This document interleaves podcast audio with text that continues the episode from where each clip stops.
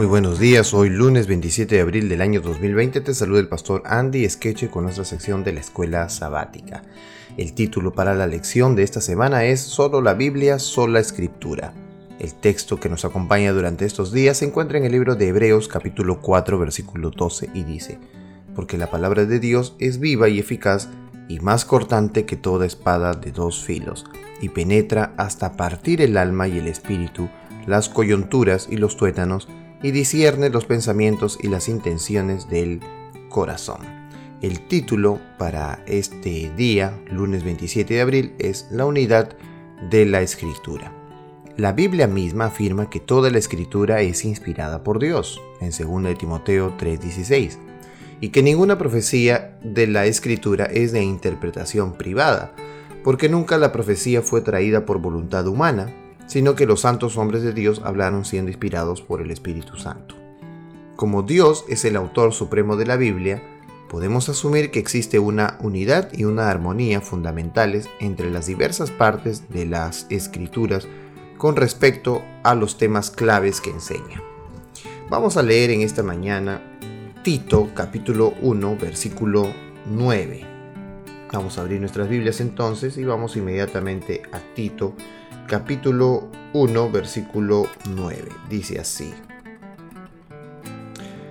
Retenedor de la palabra fiel tal como ha sido enseñada, para que también pueda exhortar con sana enseñanza y convencer a los que contradicen. Muy bien, vamos ahora a segunda de Timoteo capítulo 1, versículo 13. Dice así, retén la forma de las sanas palabras que de mí oíste en la fe y amor que es en Cristo Jesús. Guarda el buen depósito por el Espíritu Santo que mora en nosotros. ¿Por qué es importante la unidad de la Biblia para nuestra fe? Únicamente sobre la base de su unidad interna, una unidad que proviene de su inspiración divina, las escrituras pueden funcionar como su propio intérprete. Si las escrituras no tuvieran esa unidad general en sus enseñanzas, no podríamos encontrar armonía doctrinal sobre un tema determinado. Sin la unidad de la Biblia, la Iglesia no tendría medios para distinguir la verdad del error y repudiar la herejía. No tendría base para aplicar medidas disciplinarias ni para corregir desviaciones de la verdad de Dios. Las escrituras perderían su poder convincente y liberador. Sin embargo, Jesús y los escritores bíblicos dan por sentada la unidad de las escrituras que se basa en su origen divino. Podemos ver esto en su práctica común de citar libros, varios libros del Antiguo Testamento, como de igual peso y armonía.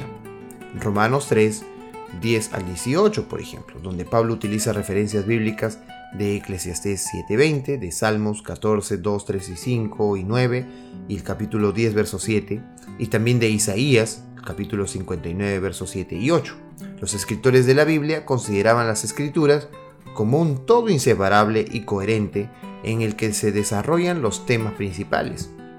No hay discordia entre el Antiguo Testamento y el Nuevo Testamento.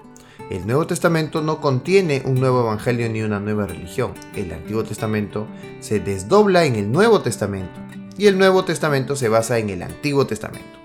Como tales, los dos testamentos tienen una relación recíproca en la que se iluminan mutuamente. La unidad de las escrituras también implica que todas las escrituras, tota escritura, deben tomarse en consideración cuando estudiamos un tema bíblico, en lugar de construir nuestra enseñanza solo en declaraciones aisladas. ¿Qué debemos hacer cuando nos encontramos con versículos o ideas que parecen contradictorios en la Biblia? ¿Cómo trabajamos nosotros para resolverlos? Pues fácil, tenemos que ir con un escrito está tanto en el Antiguo Testamento como en el Nuevo Testamento. Buscar, estudiar de tal manera que podamos encontrar la misma idea, la misma intención en ambos libros, tanto en el Antiguo como en el Nuevo Testamento. Que Dios te siga bendiciendo y ayudando en este día especial y que cada día podamos estudiar la Biblia a través de la escuela sabática.